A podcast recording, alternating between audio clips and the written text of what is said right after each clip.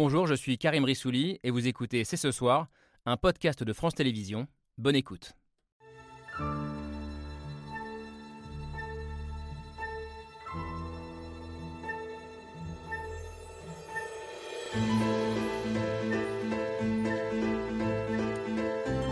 Bonsoir à toutes et à tous, soyez les bienvenus sur le plateau de C'est ce soir. Ces jours-ci, l'armée russe fait la plus belle démonstration possible. Elle montre son dos. Et au final, c'est un bon choix pour eux de s'enfuir. Il n'y a pas et il n'y aura pas de place pour les occupants en Ukraine. Plus de 3000 km repris en une semaine, une vingtaine de villes reprises en 24 heures, des scènes de liesse, des drapeaux ukrainiens qui remplacent le drapeau russe sur les bâtiments officiels. La contre-offensive éclair des Ukrainiens a surpris un grand nombre d'observateurs et pose beaucoup de questions auxquelles nous allons essayer de répondre ce soir. Assistons-nous à un tournant dans cette guerre ou à un simple sursaut de l'armée ukrainienne? Si la victoire est possible, alors les Européens doivent-ils accélérer et amplifier leur livraison d'armes, quitte à devenir officiellement des co-belligérants? Et puis assistons-nous à une autre bascule au sein même de la société russe, où certains osent désormais demander la destitution de Vladimir Poutine. Nous sommes le lundi 12 septembre 2022, au 201e jour de guerre.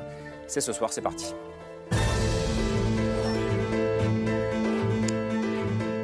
C'est parti avec Laura Adler. Bonsoir Laure et Camille Diao. Salut Camille.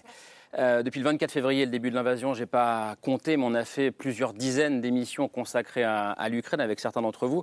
Euh, mais je crois que c'est la première fois qu'on se pose cette question-là ce soir, la, la question d'une possible victoire ukrainienne. On est globalement surpris par cette contre-offensive. Pas vous, je crois, euh, Mariana Perez-Bénécieux. Cette victoire est inévitable. Vous êtes euh, franco-ukrainienne, journaliste indépendante, et vous disiez en préparant l'émission, cette contre-offensive surprend uniquement ceux qui ne s'y intéressaient pas.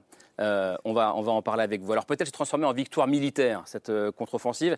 On a besoin d'un expert militaire pour en parler. C'est vous, Michel Goya. Merci d'être avec nous euh, sur ce plateau. vous êtes ancien officier des marines, c'est ça? Des forces marines, comme on dit? Des troupes de marine. Des troupes de marine. Docteur en histoire, grand spécialiste de l'histoire et de la stratégie militaire. et vous comparez, je crois, ce qui se passe en ce moment à la guerre de mouvement qui avait succédé à la guerre de tranchées à la fin de la Première Guerre mondiale. Vous nous expliquerez pourquoi et comment. avec nous également Gérard Haro. Bonsoir. Merci d'être là, diplomate, ancien ambassadeur de France aux, États-Unis, ancien représentant permanent de la France aux Nations Unies. Euh, et à ceux qui disent euh, les Ukrainiens euh, sont en train de gagner la guerre, vous dites attention, ne prenons pas nos désirs pour des réalités. on va en parler ensemble. Et vous publiez par ailleurs ce livre ces jours-ci, Histoire diplomatique chez Grasset, leçon d'hier pour le monde d'aujourd'hui. je le disais en, en titre cette contre-offensive, mais les Russes au défi, elle met aussi peut-être les Européens euh, au défi en relançant la question du degré de soutien euh, que nous sommes prêts à apporter aux Ukrainiens. Bonsoir Nicolas Tenzer, euh, essayiste, haut fonctionnaire, directeur de la rédaction de la newsletter Desk Russie. Et vous êtes l'une des voix, on vous a beaucoup entendu sur ce plateau, qui depuis le début de cette guerre demande un soutien plus massif, plus fort de la part des Européens. Est-ce que c'est le mouvement, le, moment pardon, de, de, ce soutien plus intensif? On va en parler ensemble. Et puis je le disais, on posera aussi la question d'un éventuel tournant au sein de la société russe. Votre regard à vous sera particulièrement intéressant. Diana Filipova, bonsoir, essayiste et, et romancière, née à Moscou à l'époque dans une URSS en pleine perestroïka avant de vous installer ici en France. Euh, allons-nous vers une seconde perestroïka? On, essaiera de poser la question. Merci en tout cas à toutes et tous d'être là. Et pour lancer le débat, on regarde tous ensemble l'image du jour, signée comme tous les soirs, Hugo Bernard.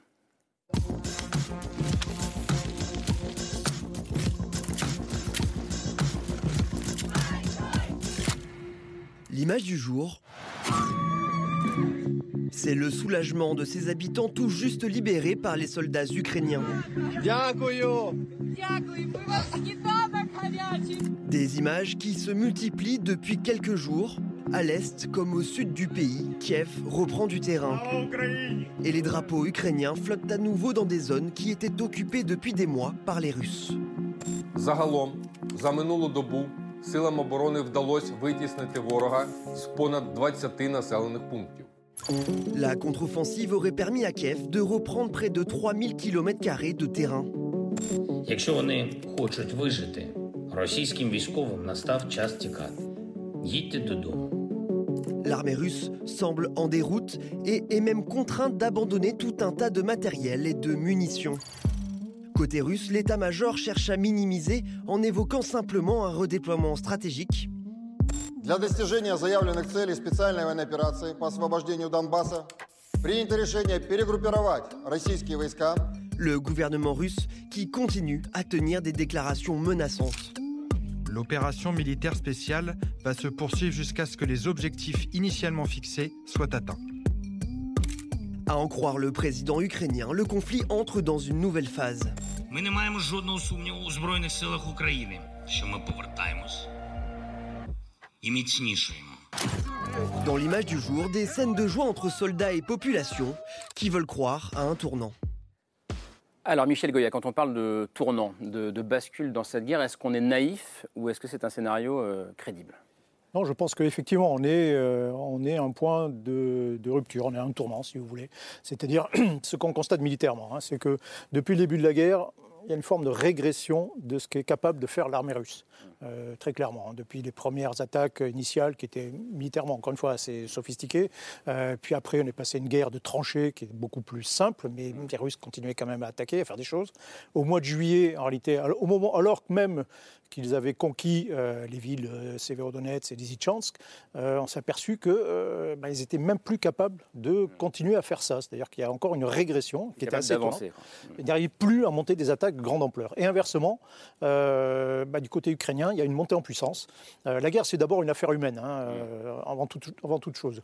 Euh, et là, on a commencé à voir arriver le fruit de cette mobilisation des énergies et, de la nation, et de, arriver des milliers de gens formés militairement, prêts à rejoindre les unités. Plus, plus évidemment l'aide militaire, l'aide matérielle, effectivement. Et on assiste à, une, à un croisement des courbes, si vous voulez. Ouais, Euh, il, est, il, il est juste de dire que, que l'Ukraine a récupéré en une semaine euh, tous les Oui. territoires qui avaient été perdus depuis la mi-avril. Ça, c'est vrai. Euh, en, en volume beaucoup plus en réalité, hein, même, même beaucoup plus qu'en superficie que ce que les Russes ont conquis euh, en, en trois mois, hein, très, très clairement. quoi. Mm. Et même, et ça, euh, donc les, les Ukrainiens ont été capables déjà, première performance, de faire deux offensives, Kherson et euh, dans cette région de Kharkiv. euh, Mm. Donc sur la Kherson, on le voit sur la carte. hein. Kherson au sud, Kharkiv. euh, Voilà, c'est deux, deux offensives, euh, pour simplifier, avec 20-25 000 hommes, euh, donc des trucs importants. Déjà, en soi, c'est une performance. Même si cette offensive à Kharkiv avait échoué, c'était déjà une performance, puisque les Russes, eux, ne sont plus capables de faire ça. Mm.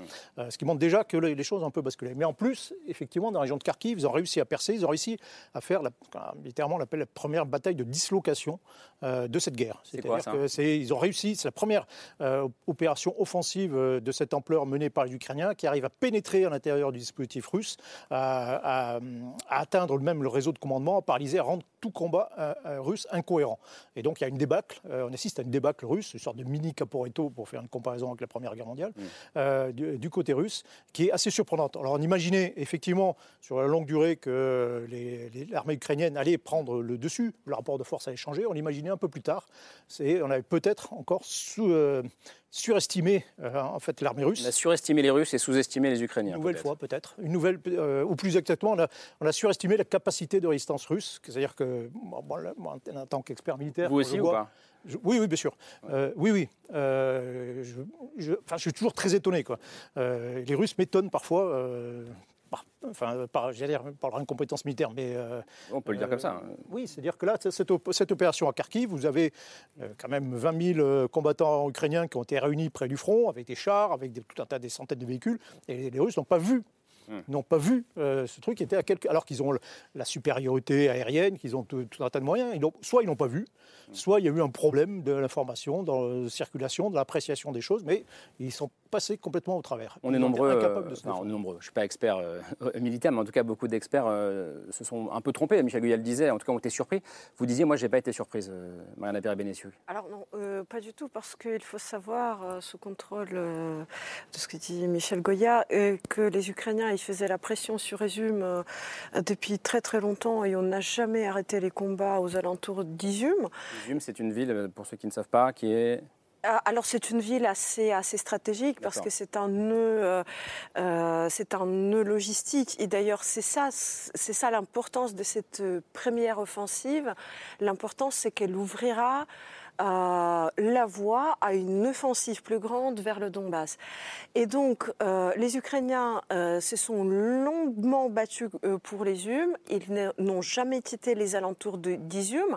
Et donc la petite euh, offensive, elle avait pour but en fait de reprendre Izum. Le, la seule surprise, c'était que finalement ça a marché aussi vite et aussi la, bien. la fulgurance, la Voilà. rapidité. Gérard Haro, je vous présentais euh, un peu comme le, pessimiste de la bande, ou peut-être. Vous, vous me direz le réaliste, peut-être. Non, non, pas du tout, parce que je- c'est le colonel qui est euh, le spécialiste, mais je pense qu'il n'y a rien de plus incertain que la guerre. Donc voilà, une bataille a été gagnée euh, par l'armée ukrainienne et, nous nous en félicitons tous, mais ça ne veut pas dire que la guerre est gagnée. Voilà, c'est tout. J'ai l'impression qu'il y a une sorte d'enthousiasme euh, à Kiev, mais aussi dans toutes les capitales occidentales. Euh, cela étant, personnellement, je suis convaincu que la guerre va durer. Hein. Euh, ce n'est pas la fin de la guerre, ce n'est même pas le début de la fin de la guerre. Enthousiasme démesuré, vous disiez même. Euh, démesuré par, rapport à la réalité. C'est vrai que c'est une belle histoire, que l'armée ukrainienne a montré à la fois ses capacités, c'est l'enthousiasme des Ukrainiens, le courage des, combattants, mais euh, il faut quand même remettre cela, je crois, dans une perspective d'une guerre qui, je pense, sera une longue guerre je vous entends dans un instant, mais pourquoi vous parliez d'un moment comparable à, 1918 euh, bah, C'est effectivement, c'est, on va voir maintenant ben, la Première Guerre mondiale. Si c'est vrai, c'est bientôt la fin de la guerre. c'est vrai, euh, mais il faut voir comment la paix sera gérée ensuite. Euh, mais oui, de Première Guerre mondiale, vous avez une grande phase de, guerre de mouvement au début, en 1914, suivie de longues périodes de, tranchées. et puis ça se débloque en 1918 à partir du moment où un adversaire, un des deux camps, il y a un rapport de force qui change et on commence à multiplier les attaques. Là, on est peut-être dans cette situation de 1918. On va voir effectivement si les Ukrainiens sont capables de renouveler ce type d'attaque, même si elles échouent, euh, même s'ils réussissent pas aussi bien, on va dire, euh, mais s'ils sont capables de renouveler ces attaques alors que l'armée russe reste paralysée comme elle l'est, euh, ben, on voit pas très bien comment, au bout du compte, euh, ils ne pourraient pas, ne pas l'emporter en réalité. Laure, On ne connaît pas évidemment les enjeux stratégiques et militaires, mais ce qu'on peut remarquer, tout à l'heure le colonel Gorilla l'a dit, c'est que la guerre est une affaire humaine. Donc je voulais vous mm. poser la question à tous les deux. D'un côté, il y a un peuple qui est solidaire de sa nation et qui avance uni avec cette force de la solidarité qui pour le moment est victorieuse et personnellement je m'en réjouis. Et de l'autre côté, on a un peuple russe qui n'est pas forcément solidaire de, des soldats qui ont été envoyés euh, par euh, le responsable Vladimir Poutine Est-ce que ça peut changer la définition de la guerre et les enjeux d'aujourd'hui? Euh, oui, alors c'est euh, comment dire. En fait, la nation russe a été le moins impliquée possible dans, cette euh, la société russe a été le moins impliquée possible dans cette guerre. C'est quand même la première guerre entre États, entre États européens, une grande guerre tout à fait classique mm. dans sa forme, dans laquelle l'agresseur ne déclare même pas la guerre et ne mobilise même pas la nation. C'est-à-dire qu'il y a quand même un petit peu une méfiance vis-à-vis de ce que ça. Oui, on rappelle que c'est toujours une opération spéciale. Oui, c'est toujours une opération extérieure, comme comme une, opération lointaine et euh, ce qui montre bien qu'il y a quand même euh, une petite crainte. Maintenant, oui, euh, quand, ça c'est le premier élément. Le deuxième élément, c'est que quand, tant que ça, à la limite, ça réussit, bon, ça pourquoi pas? C'est-à-dire que quand vous allez faire des sacrifices, ou quand même quand vous êtes soldat, vous allez prendre des risques, bah, vous le faites pour une bonne raison, et puis vous le faites parce que vous avez le sentiment que ça peut être utile. Euh, si vous considérez que ça ne sert à rien, euh, ben, la motivation diminue et chute considérablement. Là, ce qui peut se passer, c'est effectivement, c'est si on considère que tous ces sacrifices, malgré tout, que font, que font les Russes, euh, ben, ça aboutit finalement à rien, et que même c'est un, échec, là, effectivement, le, retournement peut, peut, être, peut être terrible. quand vous avez perdu votre fils à la guerre, dans un premier temps, ben, vous dites, OK, bon, j'espère on, a plutôt tendance à adhérer au discours qui est donné, parce que sinon c'est terrible d'imaginer qu'il est mort pour rien. Puis après, quand on commence à douter, euh, et puis finalement qu'on se dit que oui, il est mort pour rien, voire pour une mauvaise cause, euh, ben là, ça peut, être, ça peut être euh, terrible. Maintenant, oui, et je termine juste là-dessus, c'est point de vue militaire, si l'armée russe ne change pas radicalement, a priori, on ne voit pas comment elle pourrait ne pas être battue. Et changer radicalement, ça passe peut-être, effectivement, par euh, la vraie déclaration de guerre, c'est par une mobilisation de, toute la nation.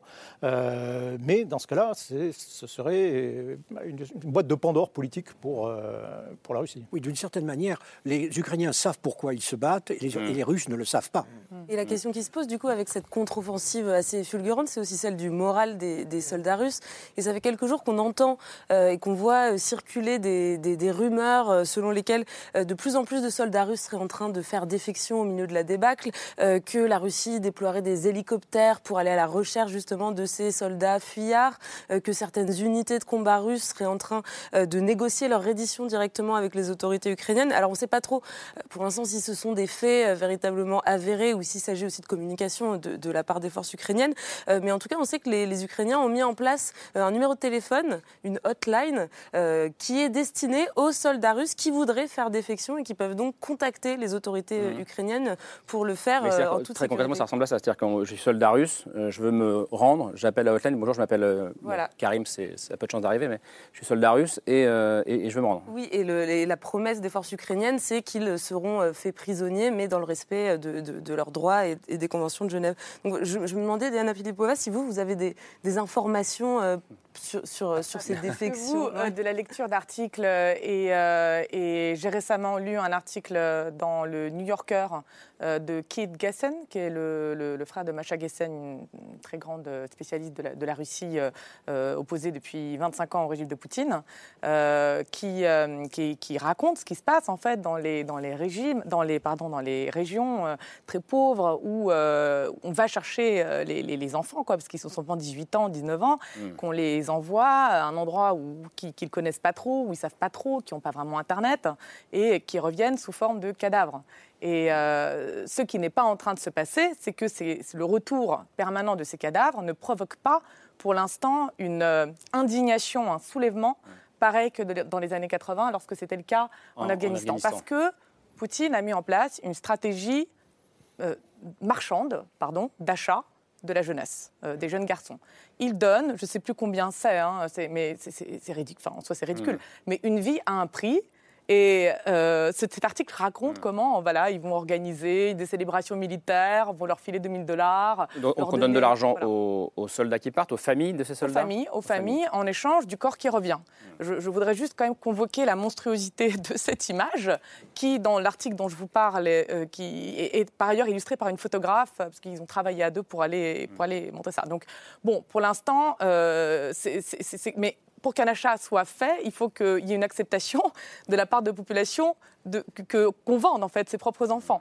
Donc je voudrais quand même euh, poser ça là et, montrer à quel point euh, culturellement, socialement, il y a euh, une, dégradation morale, enfin des relations humaines, des relations même fraternelles, paternelles, maternelles, qui rend toutes nos prédictions qui sont fondées sur notre vie, euh, euh, un peu difficile. C'est-à-dire que c'est des gens qui acceptent concrètement de vendre leurs enfants. Aujourd'hui, ils vont chercher euh, ce qu'on appelle les, les, contractuels ailleurs, qui sont de moins en moins bonne qualité, de, de moins en moins, je parle sous le contrôle de, Michel Goya, de moins en moins préparés. Et donc, en même temps qu'il il y a une contre-offensive efficace et qui va probablement continuer, c'est mon avis très humble, voilà, la, la, qualité de l'armée russe qui est envoyée au front est de moins en moins bonne. Donc voilà. On n'a pas encore entendu Nicolas Tenzer euh, sur cette question-là, la question de euh, la résistance qu'on n'attendait pas des Ukrainiens, de la mauvaise qualité des soldats, entre guillemets, euh, russes. Je pense qu'il y, a plusieurs choses. D'abord, quand, on connaît les Ukrainiens, et moi ça m'a encore frappé quand, j'y étais il y, a, il y, a, quelques mois, c'est de voir aussi leur inventivité extraordinaire. C'est-à-dire qu'on a des gens qui sont d'une grande mobilité intellectuelle, qui imaginent, qui pensent, qui réagissent, qui réfléchissent, euh, qui sont dans cette forme d'agilité. En fait, on parle parfois de la nation start-up pour l'Ukraine. De grande modernité. et mais on le voit appliqué d'une certaine manière au commandement militaire. Et ça, c'est assez frappant. Et on voit très bien que, que l'armée russe, avec le type de commandement qu'elle a, est tout à fait incapable euh, d'aller dans ce sens-là. Et ça, je crois que c'est un atout considérable. Le deuxième point sur, sur l'armée russe, effectivement, bon, on a vu les pertes quand même considérables qui ont été euh, subies par l'armée russe, pertes bien sûr en termes de vies humaines, mais aussi de personnes blessées. Donc on a énormément de régiments qui ne peuvent plus combattre. On voit effectivement, vous l'avez très justement rappelé, que maintenant l'armée russe recrute des gens dans les prisons, euh, des, droits communs, voire dans les asiles psychiatriques, euh, des personnes qui ont aussi un certain âge et qui ne sont pas nécessairement les mieux aptes à combattre. Hein. Ça aussi, c'est une, c'est une réalité, je dirais, très, très forte. Et puis, il y il y a quand même aussi un troisième point, c'est que il y a dans la conscience des, Ukrainiens, il y a cette conscience du crime. C'est-à-dire que derrière, s'il faut libérer les territoires, c'est bien sûr parce que ce sont leurs territoires qu'il faut libérer des gens, mais aussi parce que ces gens, tant qu'ils sont dans des territoires occupés par les Russes, subissent torture, exécution sommaire, disparition forcée, déportation des personnes, des enfants. Je le rappelle quand même, il y a plus de 300 000 enfants qui ont été déportés par les Russes, et c'est en vertu de la Convention du 9 décembre 1948 sur la prévention et la répression du crime de génocide, un acte de génocide. Légalement, les choses sont totalement établies, et c'est aussi pour, pour cela qu'ils se battent. Et libérer les territoires et c'est aussi pour ça qu'il faut que tous les territoires de l'Ukraine soient libérés. C'est aussi pour cette raison. C'est aussi pour cette raison, pour prévenir effectivement de futurs meurtres. Et plus la durée, plus la durée de l'occupation euh, se poursuit, plus, on va assister. Voilà. Et d'ailleurs, on commence à voir hein, dans les territoires nouvellement libérés, malheureusement, des charniers comme à Boucha, comme à Irpin, comme à Barodianka. Et ça, on les voit euh, aussi. Et c'est vraiment une raison aussi fondamentale. et en fait, je voudrais continuer à la fois avec la qualité de soldats et les crimes de guerre, parce que je voudrais rajouter que dans l'armée russe, il n'y a pas que l'armée russe. Il y a notamment euh, des hommes mobilisés des forces dans les territoires occupés, ce qui constitue un crime de guerre en soi. D'ailleurs, ce qui explique pour beaucoup parfois des succès militaires ukrainiens, parce que ces personnes-là ne veulent pas du tout combattre, ils ne peuvent pas combattre, ils sont utilisés comme la chair euh, à canon, mais quand ils ont la possibilité, ils fuient, comme ce fut le cas dans la région de Kharkiv ou à Kherson. C'est une autre raison pourquoi. C'est un crime de guerre odieux et c'est pour ça qu'il faut libérer tous les territoires. Et il y a aussi un autre cas de figure, euh, les combattants qui sont assez assez durs euh, qui sont des mercenaires. Alors attention, il y a des mercenaires, entre guillemets, des qualités de Wagner d'il y a six mmh. mois, on va dire. Il y a des mercenaires qui ont été euh, recrutés un peu n'importe où, n'importe comment. Et ce gens-là, ils ressemblent plus à des esclaves qui, euh, en fait, qui subissent le traitement en fait, de toutes les victimes de trafic des êtres humains, c'est-à-dire qu'on leur prend des papiers et, on leur fait croire qu'il y aura des représailles économiques et de représailles s'ils partent. Juste, ils viennent d'où ces mercenaires Ce sont des Russes ou... Euh, oui, ce sont principalement des Russes, oui, recrutés. Même les néo-mercenaires, je veux dire. Voilà. Et, vous parlez de libérer tous les territoires, et tous les territoires. c'est important. Ça veut aussi dire libérer la Crimée euh, pour les autorités ukrainiennes, pour. Là-dessus, il, y a effectivement il y a deux raisons. Il y a une première raison qui est d'abord une raison légale, c'est-à-dire que tous les dirigeants européens, notamment et démocratiques, ont dit euh, que leur objectif, c'était l'intégrité territoriale et la souveraineté totale de l'Ukraine sur ces territoires donc la Crimée fait nécessairement mmh. partie de cela. Deuxièmement, vous avez aussi une répression euh, comme celle que j'ai indiquée, en particulier pour une minorité qui est la minorité tatare en Crimée, et on ne peut pas imaginer, hein, une minorité qui a subi déjà la déportation en 1944 à l'époque de Staline, donc on ne peut pas imaginer que cette population soit laissée sous le joug russe. Et ça, ce n'est pas négociable. D'ailleurs, sur le plan militaire, dernier point, il n'est pas du tout exclu, j'en discutais récemment avec un certain nombre de spécialistes militaires ukrainiens, que peut-être d'ailleurs la Crimée soit libérée d'une certaine manière avant le reste oui, et puis je, donc je rappelle juste que la, Crimée a été annexée par la Russie en 2014 euh, et, et, Volodymyr Zelensky, il semble vouloir de plus en plus s'adresser directement aux habitants de Crimée. Je voulais vous montrer des images. Euh, depuis quelques semaines, les hackers de l'armée euh, ukrainienne auraient réussi à pirater les chaînes de télévision officielles en Crimée. Alors là, on voit ici le bouquet TV d'un téléspectateur criméen qui zappe de chaîne en chaîne et qui tombe à chaque fois sur la même image, celle d'un discours de Volodymyr Volodymyr Zelensky, qui s'adresse donc aux Criméens en ukrainien, euh, en leur euh, disant de s'éloigner des installations militaires russes pour assurer leur sécurité, en leur disant d'attendre euh, que l'armée ukrainienne vienne les libérer. Cette séquence, elle a duré que quelques minutes. Hein. Elle a été publiée par, les par les forces armées ukrainiennes sur leur propre canal Telegram. Je me demandais, Michel Goya, comment, comment vous voyez ces appels, ces images? Est-ce que c'est de la pure communication? Est-ce que ça vous paraît un objectif de guerre réaliste à ce stade de, de la guerre? La Crimée euh, oui, finalement, oui, on ne peut plus l'exclure maintenant. Hein. Mais on n'aurait pas dit ça il y a trois mois. C'est vrai. Euh, c'est vrai. Maintenant, euh, le problème n'est pas fortement militaire que finalement politique. Euh, la Crimée, déjà, il faut se souvenir, la Crimée a déjà été attaquée par les Ukrainiens. Ils, ont lancé un certain nombre de raids, de frappes à l'intérieur de la Crimée, chose qu'on n'imaginait pas aussi possible il, y a, il, y a, quelques temps. S'ils réussissent encore un certain nombre d'offensives comme ils viennent de faire, ils peuvent effectivement s'approcher de la Crimée. S'ils réussissent dans la région de Kherson, ils, sont très près de, de la Crimée. Mais le, le problème est vraiment politique. Encore une fois, la Crimée, pour les Russes, c'est russe. Euh, c'est la Russie. Donc c'est la mère patrie. Et donc là, euh, difficile d'imaginer que, euh, que la Russie ne puisse, dans ce cas-là, bah, j'allais dire escalader, mais passer à, passer à la guerre. En gros, vous dites qu'elle pourrait lâcher le Donbass si elle perdait la guerre militaire, mais pas la Crimée. C'est beaucoup moins sensible. Gérard Haro, vous voulez réagir Non, mais d'abord, il ne faut pas passer au compte des pertes et profits tout simplement la Russie. C'est quand même 140 millions d'habitants, de, des ressources à la fois humaines, financières, industrielles importantes. Euh, les Russes, euh, je suis sûr qu'en ce moment, les autorités russes doivent se dire comment changer le cours des choses. Ça ne veut pas dire qu'elles y parviendront, mais comment changer le cours des choses. Je crois qu'il ne faut pas en arriver à dire ça y est, euh, les Ukrainiens vont reconquérir la Crimée. C'est, c'est, ce serait reconquérir la Crimée, là, c'est, sera vu par le peuple russe comme une agression, comme défendre le territoire national. Là, d'une certaine manière, vous rendez, à, vous rendez à Poutine, le, euh, je dirais, le, la manière, la possibilité d'exhiber le drapeau, le drapeau national. Mais, mais- mais les Ukrainiens, on ne peut pas leur dire euh, n'allez pas chez vous en Crimée. Comment? On ne peut pas dire aux Ukrainiens n'allez pas jusqu'à la Crimée. Non, absolument pas. Non, je dis l'analyse, par définition, ce sont les, Ukrainiens Ouais, qui- qui- qui veulent, mais je dis également qu'il ne faut pas exclure totalement, dire c'est une promenade militaire qui s'annonce. Euh, non, de- soyons clairs, la Russie, la Russie n'a pas perdu la guerre. Ce- Je ne suis pas pro-russe, je suis totalement euh, favorable, évidemment, à, à l'Ukra- à l'Ukraine. Mais on, on- j'ai un peu l'impression que nous, les Occidentaux, nous avons oublié ce que c'est qu'une guerre. Une guerre, c'est long. Une guerre, il y a des rebondissements. Il y a des moments où d'un seul coup, on se dit, ça y est, ils ont gagné, et puis manque de chance, ils n'ont pas gagné. Donc peut-être, peut-être que demain, l'armée ukrainienne défilera à Sébastopol. Je n'en sais En rien. Crimée. En Crimée, à Sébastopol. Je n'en sais rien. Mais j'aurais tendance à dire, soyons prudents, ne, ne passons pas d'un extrême à l'autre. Nous disions, euh, les, les Russes vont écraser l'Ukraine en trois jours. Nous en sommes maintenant d'un seul coup à dire, les Ukrainiens vont écraser la Russie. Non. Euh, c'est un succès, c'est un succès important, local. Maintenant, la question qu'il faut se poser, c'est quelle va être la réaction des Russes? Il va y avoir réaction des Russes. Est-ce qu'ils peuvent réagir? Est-ce qu'ils peuvent Alors- réagir? Ils ont quand même des ressources pour le faire. On, nous, nous, nous verrons. Avant d'arriver là, j'avais une question à vous poser à vous tous sur la modernité, excusez-moi ce terme un peu obscène, de la guerre d'aujourd'hui qui est menée. On a l'impression que d'un côté, il y a les Ukrainiens avec l'inventivité, l'agi- l'agilité euh, dont ils font preuve à l'intérieur de cette guerre, entre guillemets, moderne.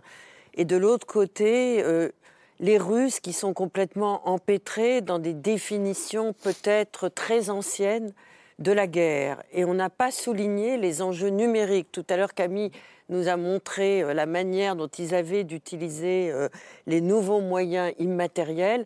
Est-ce que ça aussi, c'est une dimension importante?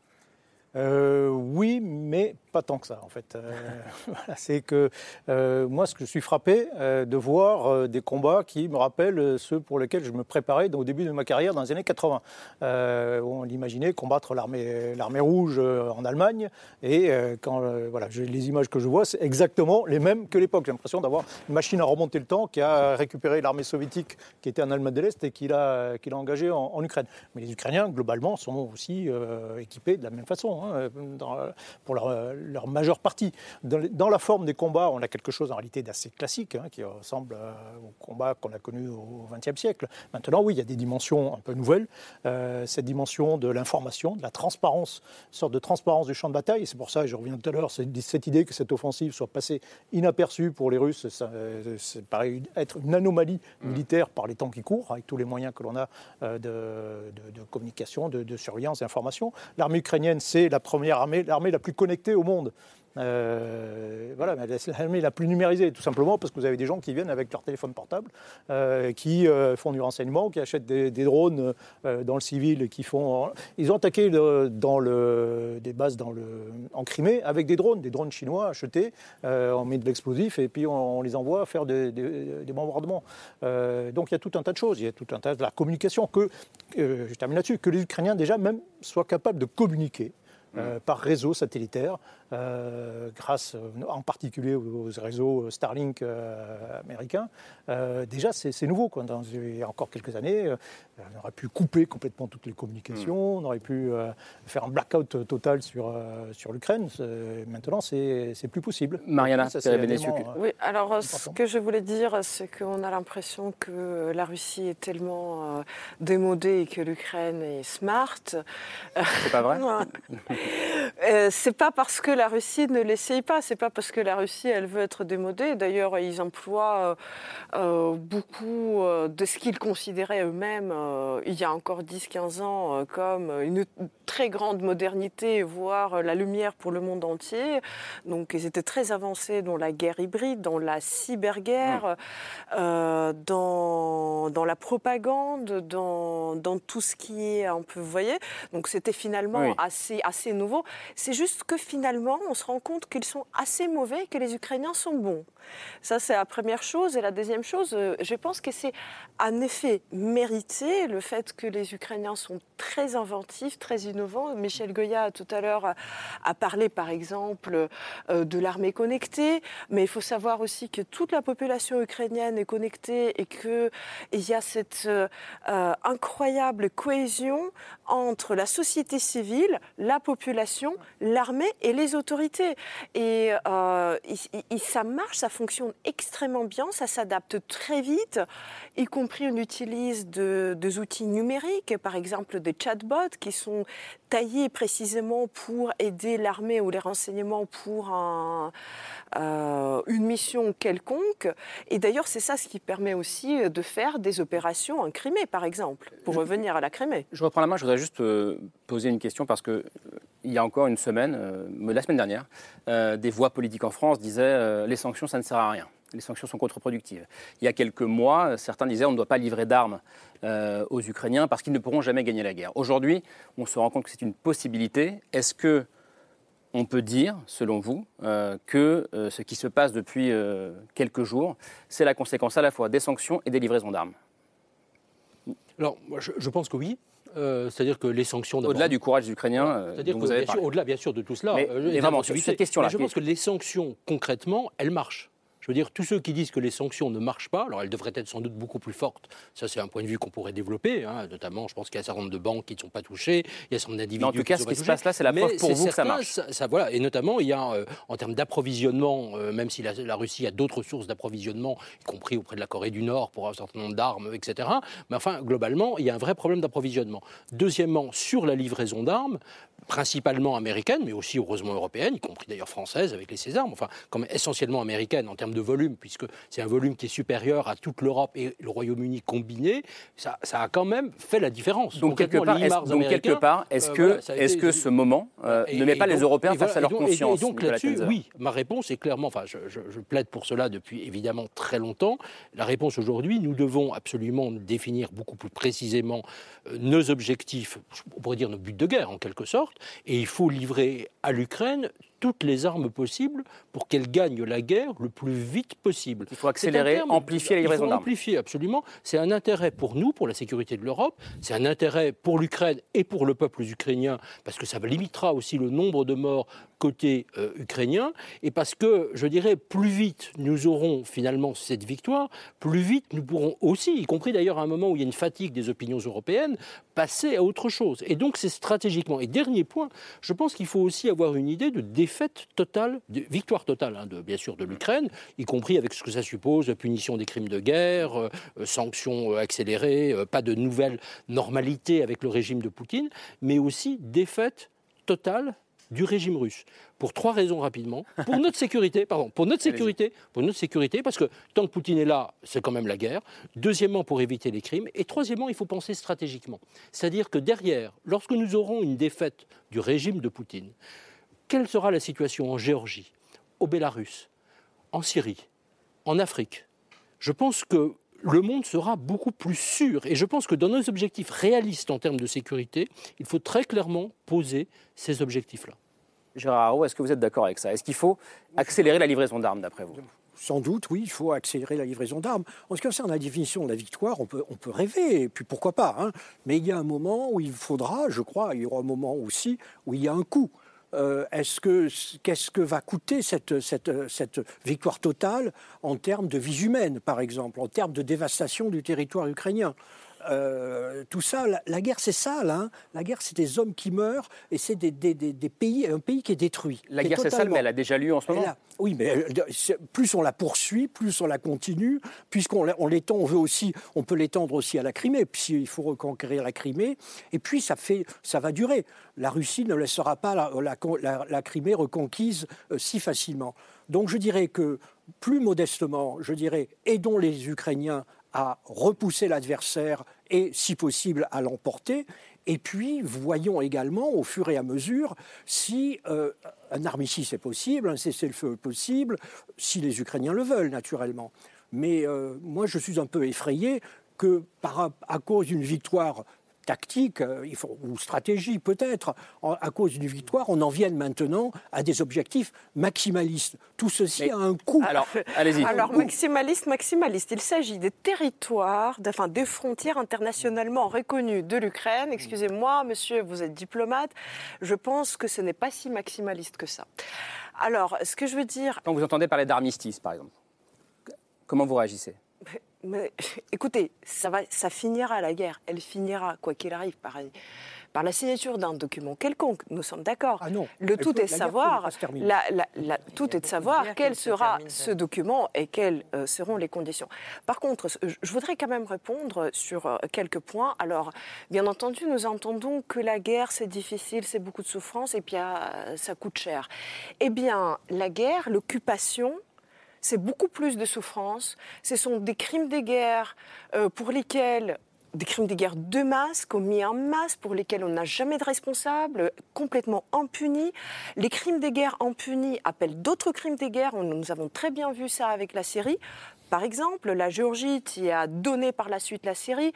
Le manque de réponse euh, adaptée a donné la guerre en Ukraine. Donc, les crimes de guerre qui sont impunis appelle plus de guerres, appelle plus de souffrances et appelle plus de coups. Les Ukrainiens ne peuvent pas se permettre de laisser les territoires occupés parce que ça veut dire leurs compatriotes qui peuvent disparaître, qui peuvent être violés, qui peuvent être volés, qui peuvent être dépossédés. Ça, c'est la première chose. Et je voudrais quand même répondre juste une petite chose sur la Crimée parce que le président Zelensky a dit que tout a commencé en Crimée et tout finira en Crimée. C'est complètement vrai, parce que la guerre, il faut le rappeler, la guerre dure depuis huit ans. Elle a commencé par l'annexion de la Crimée. Et c'est là où l'Ukraine disait qu'on ne peut pas laisser passer ça. Pourquoi? Pour la sécurité du monde déjà. Parce que l'occupation de la Crimée veut dire quoi? L'occupation de la Crimée veut dire l'impossibilité ou la menace éternelle sur le commerce ukrainien de blé, sur les ports vous ukrainiens. Dites, on aurait dû écouter les Ukrainiens en 2014. Mais bien entendu. Diana Filipova, comment est-ce que vous regardez ce, ce débat? Est-ce que euh, c'est le moment d'accélérer euh, cette livraison d'armes, de soutenir encore plus les Ukrainiens, ou comme le dit quelque part je suis, prêt à accélérer les livraisons d'armes. Hein. Mais, en tout cas, vous dites que la guerre a un coût. Et donc, euh, il faudra être prêt à en payer le coût. l'oublier. Et surtout, dans les plateaux de télévision, il ne faut jamais oublier ce dont nous parlons. Ce sont des, milliers de morts et c'est un pays dévasté. Hmm. Moi, je, il y a juste deux points sur lesquels je voudrais revenir. La première, le premier, c'est nous parlons comme si euh, la Russie n'allait pas réagir. Et il faut quand même aujourd'hui anticiper euh, que, que Poutine va réagir, que la Russie va réagir, et elle peut le faire de la façon la plus imprévisible et violente qui soit. Euh, je voudrais encore citer un livre, pardon, je, je réfère toujours la littérature, un livre de Giuliano da Empoli, qui est d'ailleurs dans la première sélection concours, qui s'appelle Le Mage du Kremlin. Que nous avons reçu ici avec ah bah, Karim. Voilà. Donc je ne vais pas redire ce qu'il dit, mais. À si, si, parce que tout le monde ne regarde pas tous les soirs, donc allez-y. Il, il, dit très clairement à la fin que Poutine, devant lui, il y a le néant, et derrière lui, il y a le néant. Euh, et qu'il pourrait réagir euh, en entraînant euh, de, façon très imagée. Il le dit, mais vraiment le monde entier dans, le chaos. Et donc, cette en question... Gros, en gros, il est déjà mort. Oui, et surtout. Donc il n'a rien à perdre, c'est ça hein Il n'a rien à perdre, il n'a vraiment plus rien à perdre. Il pourrait avoir ne plus rien à perdre, on en parlera tout à l'heure avec la, réaction de la société civile et ce que pourrait changer. Mais, mais surtout, euh, moi je me souviens, quand on en parlait en mars, on, était encore très terrifiés par la menace nucléaire. J'ai l'impression qu'on n'en parle absolument pas, peut-être. On parle de Zaporizhia un peu quand même. Hein. Oui, parce que oui, d'une autre façon, mais pas comme, comme une rétaliation, enfin comme une réponse nucléaire massive, alors que c'est quand même un discours qui continue à être tenu à la télévision russe du matin au soir dans les chaînes de. Vous voulez dire qu'on a, on a oublié ici qu'il y avait une menace nucléaire Je ne pense pas du tout que vous oublié, pardon, de, je, Non, non, pardon d'avoir impliqué cela. Je disais juste que moi, par exemple, j'ai- j'ai j'ai encore cela en tête et je me dis, euh, est-ce qu'il ne pourrait pas y avoir une réaction extrême de ce type-là ou d'un autre type? Euh, Ce que vous disiez tout à l'heure sur le fait qu'on recrutait maintenant dans les, dans les asiles de fous, dans les prisons, euh, cela crée quand même une armée d'une extrême violence qui n'a aucune espèce d'éthique militaire. Non que celle d'avant en avait une, mais celle-là, on en a vraiment qu'une. Donc ça pourrait encore créer des massacres Et massifs ça lors sera du un très grand problème quand ils Donc, euh, rentreront à la maison. Et, et- et quand il rentre. Alors, et ça, c'est la deuxième question, c'est celle de l'après. Mais on va en parler après. On n'est Mais pas encore dans l'après, Comment oui. on organise la paix? Michel Goya l'a dit, mais c'est essentiel. Pour, pour, pour filer là, quand même le parallèle avec euh, l'image avec le, la- le, le 18 et, et le traité de Versailles, la paix de Versailles, euh, qui a quand même 1918. débouché derrière sur une autre guerre qui a été la plus terrible, comment pourrait-on s'organiser mondialement pour empêcher cette, euh, conséquence Sur, la menace, juste une question sur la menace nucléaire spécifiquement. Il faut quand même savoir aussi que c'est un discours de propagande du Kremlin depuis très longtemps. C'est-à-dire que c'est aussi sûr. nous jouons à vous faire peur. Mais que- c'est une menace qui et existe, Voilà, euh, bien sûr, elle n'est pas. Il faut surtout pas la négliger, mais il faut voir aussi et c'est faire la part des choses. C'est toute la difficulté, effectivement, Mmh. de voir que c'est aussi un instrument dans son discours que Poutine et le Kremlin Bien sûr. utilisent à l'égard des dirigeants occidentaux. Genre- Sur le nucléaire, les Russes ont toujours tenu un discours d'une parfaite orthodoxie nucléaire. C'est-à-dire, ils ont toujours dit nous n'utiliserons nos armes nucléaires que pour la défense de nos intérêts vitaux. C'est la phrase même que les Français utilisent. hein. Et donc, la question que l'on peut poser, c'est Où commence, où commence vitaux Définition des, La Crimée. des intérêts vitaux. La Crimée, c'est le territoire national russe pour, pour les Russes. Et donc là, je pense que aller en Crimée, cela soulève la- éventuellement la question nucléaire. Et je- voudrais me rester un instant justement sur cette centrale de, de Zaporizhia, alors qui, qui pose quand même un cer- des, des questions de sécurité. D'un autre, une autre type de menace nucléaire qui serait plutôt celle d'un accident, mais donc cette centrale, euh, pour rappel, elle est occupée par les Russes depuis le début de, la guerre ou presque. Elle est euh, bombardée, ou en tout cas ses environs sont bombardés régulièrement. Euh, on a une mission de l'Agence internationale de l'énergie atomique qui s'est rendue sur place, qui a fait part de, de sa grande préoccupation quant à la sécurité des installations. Et la Russie, Vladimir Poutine en tout cas, il l'a à nouveau réitéré hier, alors qu'il était au téléphone avec le président Macron, nie toute implication de la Russie justement sur les bombardements à proximité de la centrale. Il renvoie la balle euh, plutôt aux Ukrainiens en expliquant que ce sont les Ukrainiens qui frappent euh, Zaporizhia.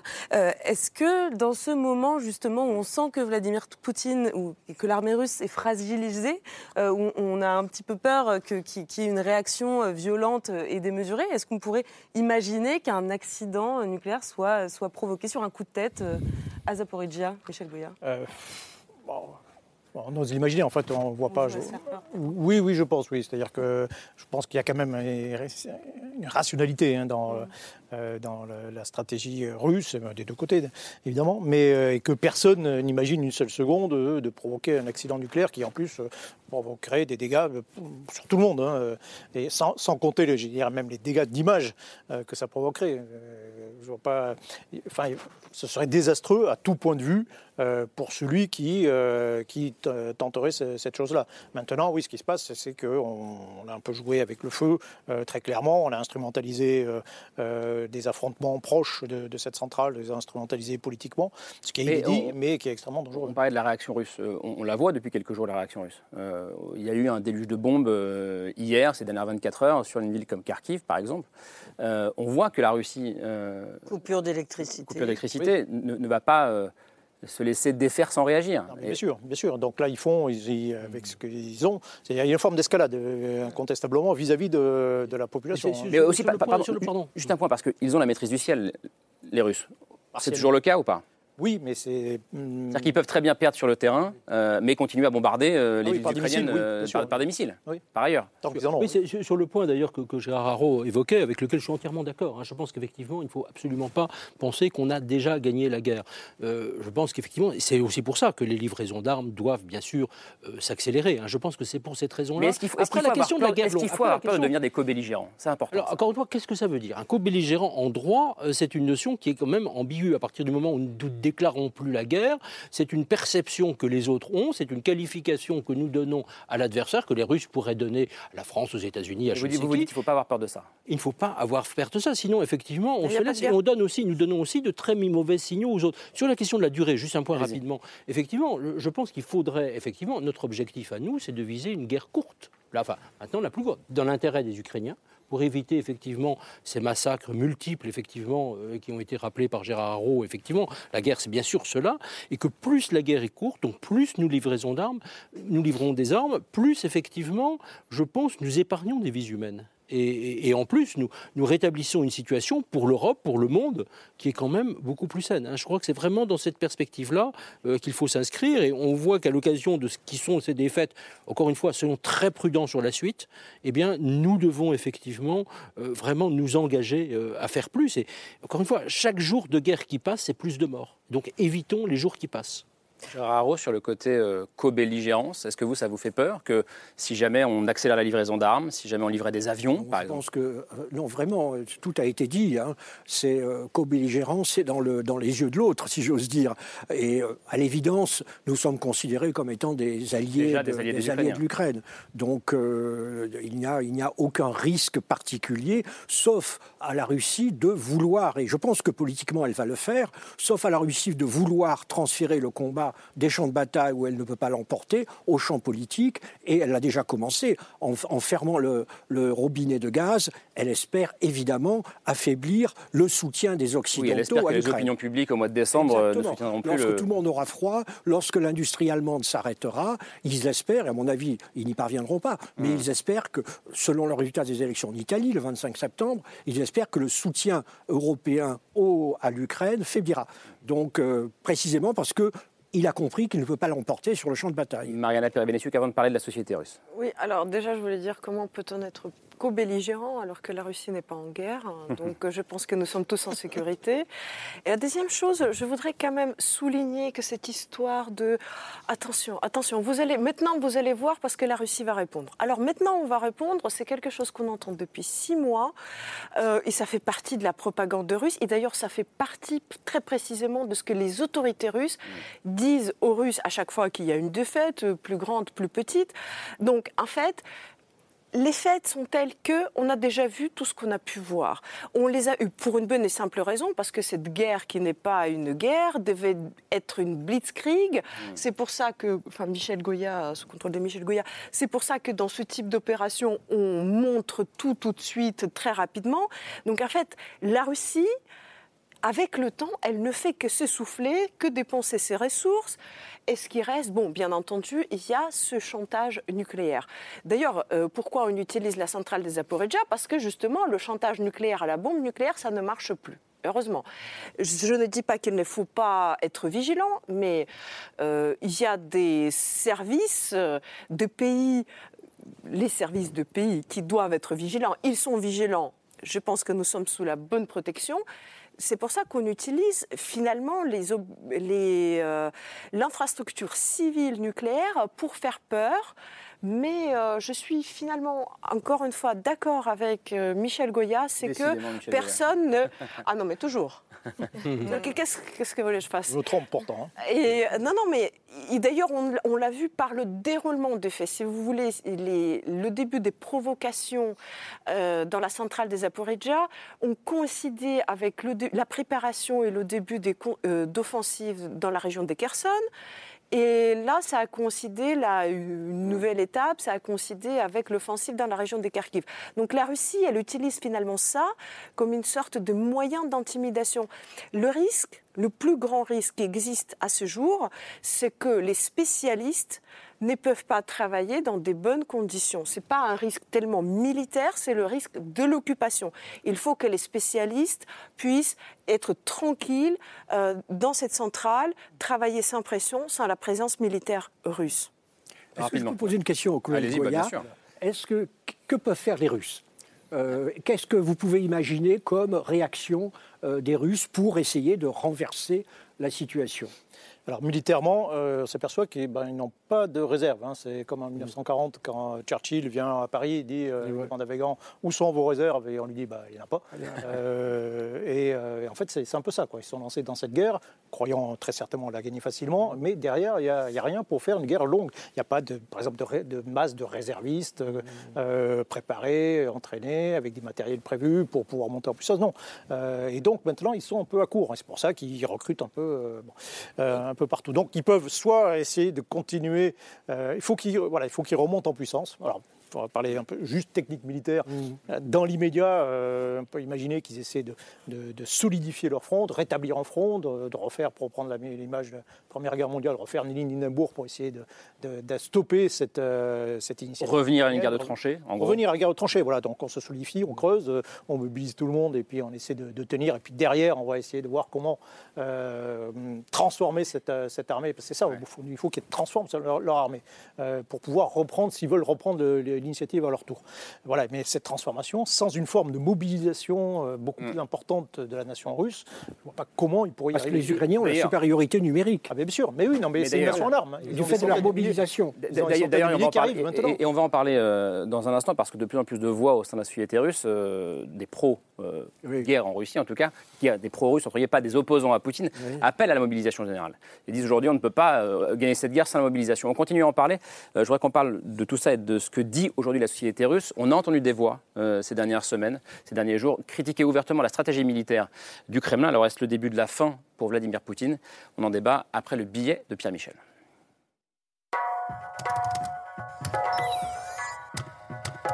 Tournant de la guerre, tournant pour Poutine, ce n'est pas la fin de la guerre, mais est-ce le début de la fin d'un règne Сегодня мы слышим, что нас хотят победить на поле боя. Ну, что здесь скажешь? Пусть попробуют. Que dire Qu'ils l'ont fait Si Vladimir Poutine est fragilisé par la débâcle militaire en Ukraine, les démonstrations de force et les défilés se poursuivent. Он способен молниеносно ответить всем, кто решит посягнуть на наш суверенитет и свободу. Si Vladimir Poutine continue de menacer l'Occident du pire, Но все должны знать, что мы-то, по большому счету, всерьез пока еще ничего и не начинали. c'est peut-être pour Poutine que le pire est à venir. Ambiance tendue avec l'état-major, une opinion publique qui commence à tourner. Мы подошли к черте, за которой надо вот просто понимать простую вещь. Une opinion publique qui vire mais qui n'ose pas encore cibler Vladimir Poutine. Люди, которые убедили президента Путина, что спецоперация будет эффективной, короткой, по мерным, ну, просто подставили всех нас очень сильно. Certains n'osent pas, mais d'autres oui. À Saint-Pétersbourg et à Moscou, des élus appellent à la destitution de Vladimir Poutine. Des élus qui le disent responsable de la mort d'hommes russes valides et du déclin économique national. Еще раз скажу, это тяжелая мужская работа. Наши герои делают, что могут. Aucune chance d'aboutir, mais des appels comme le reflet d'une lassitude, malgré la censure. Перед э, гражданином Российской Федерации не может стоять моральной дилеммы поддерживать или не поддерживать спецоперацию. По Конституции он обязан ее поддерживать, потому что он гражданин. Mais en attendant, tout va bien. Ce week-end, c'était la journée de Moscou, la fête de la capitale russe. Il y avait des feux d'artifice, il y a eu l'inauguration de la plus grande roue d'Europe. Сердечно поздравляю москвичей, да и всю Россию. Vladimir Poutine, bien entendu, était là aussi. Москва по праву считается одним из самых красивых и комфортабельных мегаполисов мира.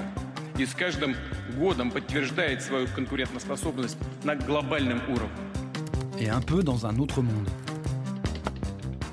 Alors on vient d'avoir un extrait, même plusieurs extraits dans le billet de Pierre Michel. Je voudrais qu'on revoie en longueur une, séquence euh, lors d'un débat à la télévision russe, une scène, je pense, inimaginable il y a encore quelques semaines. Nous en sommes au point où il faut réaliser qu'il est impossible de vaincre l'Ukraine. Nous n'arriverons pas à battre l'Ukraine en utilisant ces méthodes de guerre coloniale, notamment en faisant appel à des soldats contractuels, des mercenaires, sans aucune motivation. L'armée russe fait face à une forte résistance qui est soutenue par les pays les plus puissants du monde, que ce soit d'un point de vue économique, ou technologique.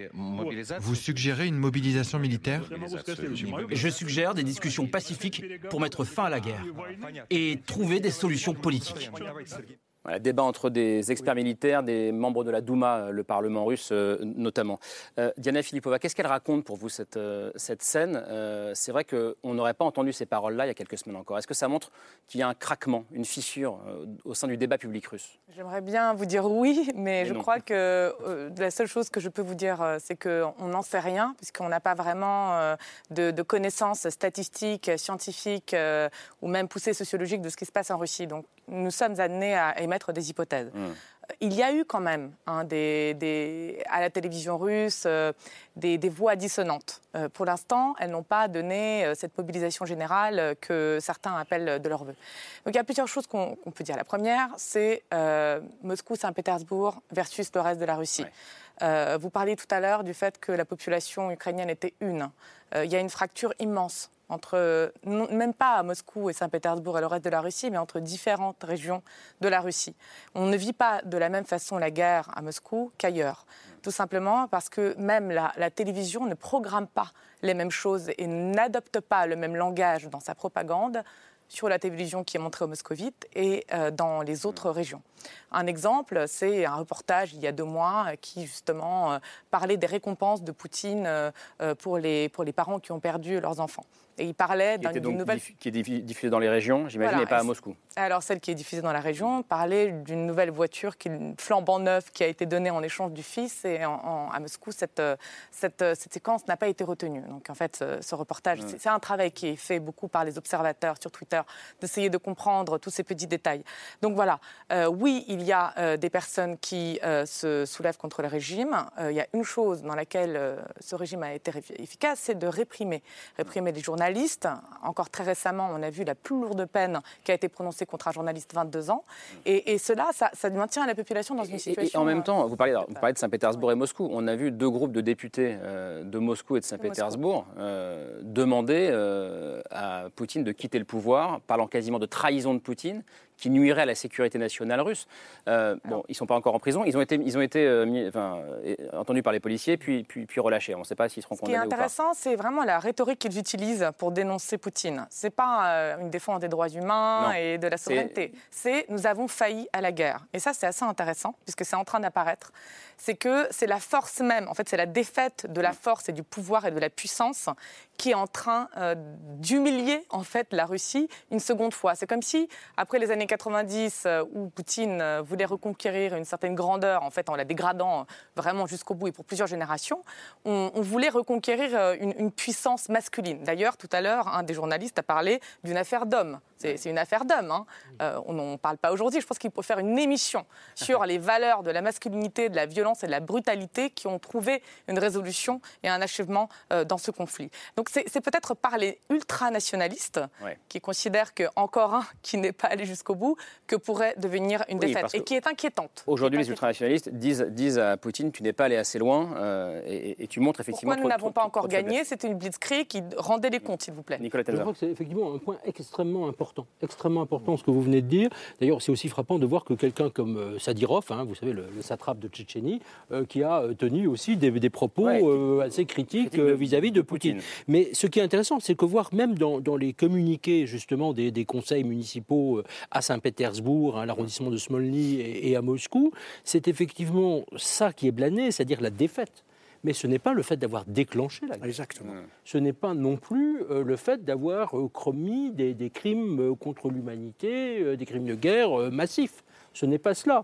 Euh, et comme le disait récemment une, une très bonne amie ukrainienne, Yana Apko, euh, publiquement d'ailleurs, elle disait, mais euh, finalement, là, le moment charnière pour la Russie, ce sera le jour où nous aurons sur la plage rouge deux mémorials, un mémorial aux victimes du stalinisme et un mémorial aux victimes de Poutine. Et ce, ce jour-là, ce jour-là où ça prendra des décennies, si jamais ça se produit, euh, il y a un moment où euh, les Russes se rendront compte, comme les Allemands après la Seconde Guerre mondiale, euh, ce que, en leur nom, les régimes ont connu, c'est à ce moment-là vraiment que la Russie pourra devenir libre, démocratique. C'est cet examen du, du passé, comme, comme d'ailleurs nous, nous l'avons fait sur euh, la collaboration et les crimes du régime de Vichy, voire sur la colonisation, etc. hein. C'est. Ça ça qui est fondamental. ne faut pas voir ces débats, euh, ces images de débat qu'on vient de montrer comme euh, un- revirement euh, euh, certain. Non, et puis ce n'est pas en plus toute la société russe non plus, Non, mais en- effectivement, qui est divisée, comme vous l'avez dit très justement. Bien sûr, non, non, ce n'est pas cela, et on n'est pas encore En dans revanche- la conscience du crime. Surtout, en ça revanche, qui est essentiel. le manque de force peut le faire perdre.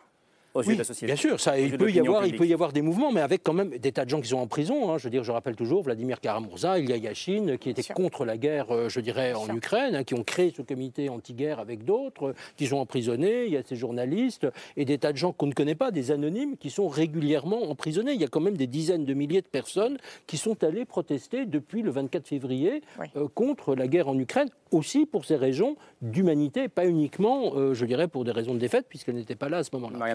Alors, ce que, j'aimerais dire, je rejoins tout à fait ce qu'a dit Diana. Pour l'instant, il est encore vraiment trop tôt pour savoir. Il faut, il faut se contenter d'observer euh, et d'essayer d'avoir l'image la plus précise qui soit pour pouvoir analyser ce qui se passe. Ce que moi, je constate euh, personnellement, euh, en rajoutant à la télévision les réseaux sociaux, notamment les chaînes Telegram, parce qu'il faut savoir que- qu'en Russie, comme en Ukraine d'ailleurs, les réseaux sociaux, notamment les chaînes Telegram, euh, constituent euh, la source d'information pour une partie importante, très importante de la population. Et ce qu'on regarde, en fait, on voit exactement la même chose à la télé russe. Ce qu'on voit, c'est les discours hésitants. En fait, Mm. on a l'impression que pendant deux ou trois jours, on ne savait plus quoi dire. Il y en Et avait plus, ceux plus qui... hésitant qu'avant. Non, mais complètement. On ne savait pas. C'est comme si tout d'un coup, il n'y avait plus de ligne de parti. Donc, il y en avait les uns qui partaient vers, euh, pour blâmer les généraux, il y en avait d'autres qui partaient pour blâmer les oligarques, il y en avait les troisièmes qui partaient pour blâmer Poutine en personne. Euh, il y avait Margarita Simonian qui appelait tout le monde à prier calmement et silencieusement, euh, ce qui ne manque de me réjouir. Ça, c'est la première chose. Mais il faut quand même observer ça, c'est intéressant. Il faut surtout observer les différences régionales, parce qu'elles sont très importantes. Ce, ce ne sont pas que des différences, euh, Ville, je veux campagne, dire, euh, oui. ethniques, c'est aussi les différences euh, sociales, économiques, euh, et- et très très intéressantes. Et je voudrais juste rajouter qu'il y a quand même une constante, c'est que les défaites militaires et les retraits n'ont jamais réussi à la Russie. Donc je peux euh, vous rappeler la guerre de Japon euh, qui a fini par euh, provoquer une, la première révolution et finalement qui a fini par ébranler le régime tsariste. Et il y avait surtout les défaites. Et attention, j'ai dit les défaites, pas que la défaite en Afghanistan, qui a eu la peau de l'Union soviétique. Il y a eu cette image de retraite de troupes de l'Afghanistan, mais aussi de, par exemple, de l'Allemagne.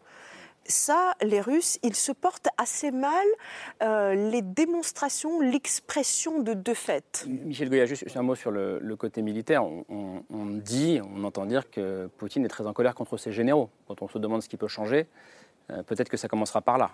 Oui, euh, très certainement. ouais. Et euh, alors c'est souvent, c'est souvent comme ça que ça passe. Parmi les critiques, il y a les critiques. euh, voilà, en fait, on a une armée qui est commandée par les tocards. hein, il faut, euh, il faut les virer. Il y a un peu le côté, ça rappelle un peu dans les années 30. euh, Staline n'est pas au courant qu'il est trahi par de ce qui se passe. il faut l'avertir. il faut qu'il fasse le ménage, euh, voilà, autour de lui. Bon, il y, a, il y a certainement un peu de ça. Et ça a déjà commencé. Il y a un certain nombre de, de gens qui ont été limogés, qui ont été. Donc ça, ça passera, oui, certainement par ça. Maintenant, voilà, je, je juste sur, euh, sur ça, sur effectivement le- la Russie euh, digère mal les défaites. Euh, les régimes, ça se passe euh, même, même récemment, la première guerre de Tchétchénie, euh, qui s'était très mal passée, euh, a quand même un peu ébranlé le, le régime de, Pout- de, de- d'Eltsine et a contribué à amener l'émergence de Poutine. l'émergence de Poutine, qui lui a déclenché Absolument. une deuxième guerre qui Il elle, a été impitoyable, euh, mais qu'il a gagné. Euh, et donc voilà, il faut se méfier. C'est vraiment une, un peu une boîte de Pandore. Quoi. Gérard Haro, pour conclure sur ce point. Non, parce que je me méfie toujours des Il y a aussi celle de 17, hein, qui a la défaite de défaite, 17, qui a, eu des conséquences graves en Russie. Mais il y a aussi, euh, justement, quand vous disiez que le pouvoir russe avait donné l'impression d'être un petit peu euh, décontenancé, dé- perdu, mais ça me rappelle ce qui s'est passé en juin 41 où d'un seul coup, Staline a été euh, pris par surprise et le pouvoir soviétique a disparu pendant, pendant une semaine. Et là, Staline, et là, la- euh, évidemment, euh, ce n'est pas un parallèle, mais Staline a fait appel à galvaniser la nation russe pour la défense du territoire russe. Et, euh, et ça a marché, alors qu'il était responsable du désastre, parce qu'il avait vraiment, il avait- il n'avait rien préparé, il n'avait rien vu venir, mais lui a réussi à galvaniser le peuple russe, parce qu'il a une autre caractéristique du peuple russe, c'est la défense de la terre russe. Et donc, euh, donc je pose la question. Euh, de nouveau, je suis, je suis le seul à dire, mais et, c'est vraiment une question, vraiment une question sincère. C'est que vont faire les Russes voilà, je ne pense pas que l'on puisse simplement les passer au compte des pertes et profits, comme nous donnons un peu l'impression de le faire. Laure, on termine avec vous. Euh, les Ukrainiens non plus. Ce débat se poursuivra, je vous le promets. Euh, sur ce plateau, on aura le temps d'en parler, mais on termine ce soir avec le choix de Laure. Oui, ben, mon choix, c'est un texte qui fait 70 pages, que je trouve personnellement très argumenté, euh, à la fois militairement, intellectuellement, historiquement, stratégiquement. Il est d'un grand spécialiste que vous connaissez, Michel Fouché, j'imagine, qui est à la fois géographe, qui a été diplomate comme vous, Gérard et qui connaît bien le terrain et de la Russie et de l'Ukraine, ce texte s'intitule La carte mentale du duel. Je crois qu'il faut insister sur le mot mental, parce que depuis le début de cette émission, effectivement, il y a la psychologie individuelle, mais aussi collective des peuples. Et Michel Fouché dit aujourd'hui, je ne sais pas si vous serez d'accord avec sa thèse, que finalement, ce qui se joue en ce moment, c'est l'impossibilité pour Poutine de penser euh, l'effondrement, ce qu'il appelle l'effondrement, c'est-à-dire ce qui s'est passé il y a trois décennies à l'intérieur de son propre pays et qui n'a pas de possibilité de rebond, ni stratégique, ni militaire, ni collectif. Il dit aussi, Michel Fouché, et là on va voir si ça retient votre adhésion, que la Russie aujourd'hui, de Vladimir Poutine, elle utilise un langage diplomatique emprunté au XIXe siècle, je le cite, et une stratégie militaire empruntée au XXe siècle, contrairement à l'Ukraine qui se situe bien dans le XXIe siècle. Et donc, à partir de tout cela, Michel Fouché nous entraîne dans deux directions que personnellement, je ne connaissais pas. C'était l'importance de Václav Havel vis-à-vis de l'indépendance et de la naissance de l'État-nation de l'Ukraine. Václav Havel qui avait écrit il y a maintenant longtemps un texte qui s'intitulait Il faut quand même un jour penser à poser des questions dérangeantes à Vladimir Poutine. Et à l'intérieur de ce texte de Václav Havel, il y avait la question suivante il faut maintenir l'indépendance de l'État de l'Ukraine parce que l'Ukraine, c'est la frontière de la bordure du monde indépendant et occidental européen. Ensuite, Michel Fouché nous entraîne dans une seconde direction, et j'arrêterai là-dessus, c'est euh, l'importance qu'a eu le mouvement Solidarnosc en Pologne et les, les, systèmes de connexion qui ont permis, à ce moment-là de l'histoire européenne, une possibilité d'une construction d'une Europe unie démocratique. Et à l'intérieur de toutes ces décennies, l'Ukraine a toujours représenté pas seulement dans l'imaginaire politique de certains chefs d'État européens, mais aussi à l'intérieur de notre Occident et de nos valeurs occidentales, la tête de pont de la démocratie et de l'incarnation de la démocratie européenne. Et je voudrais terminer avec une courte citation de Solzhenitsyn que j'extrais de ce, texte de Michel Fouché. Voici ce qu'écrivait en 1990 Solzhenitsyn. Je vois avec angoisse que la conscience nationale russe en train de s'éveiller et pour une large part tout à fait incapable de se libérer du mode de pensée d'une puissance de grande étendue et d'échapper aux fumées enivrantes qui montent d'un empire. Il faut savoir choisir clair et net entre l'empire qui sera notre propre perte et notre salut spirituel. Alors moi j'ajoute, et notre salut européen. Que pensez-vous de cette déclaration de Solzhenitsyn de 1990 En 10 secondes. C'est une très belle déclaration, mais un point aussi, c'est que les Occidentaux ont complètement oublié l'Ukraine. Et à la différence de cette partie du monde qui le savait, nous, en Occident, nous n'y avons pas prêté attention. Merci beaucoup. Merci à toutes et à tous d'être venus euh, sur ce plateau ce soir. C'était un plaisir, c'était passionnant. Euh, je signale votre livre, Gérard Haro, qui sort en, librairie ces jours-ci. Histoire diplomatique, leçon d'hier pour le monde d'aujourd'hui. C'est chez Grasset. Euh, évidemment, il y a aussi Desk Russie, mon cher Nicolas Tenzer, qu'on peut, peut lire. merci d'être venu. Et l'heure est Camille, on se retrouve demain. Je crois que ce sera autour de 22h40. Bonne fin de soirée. Merci à vous.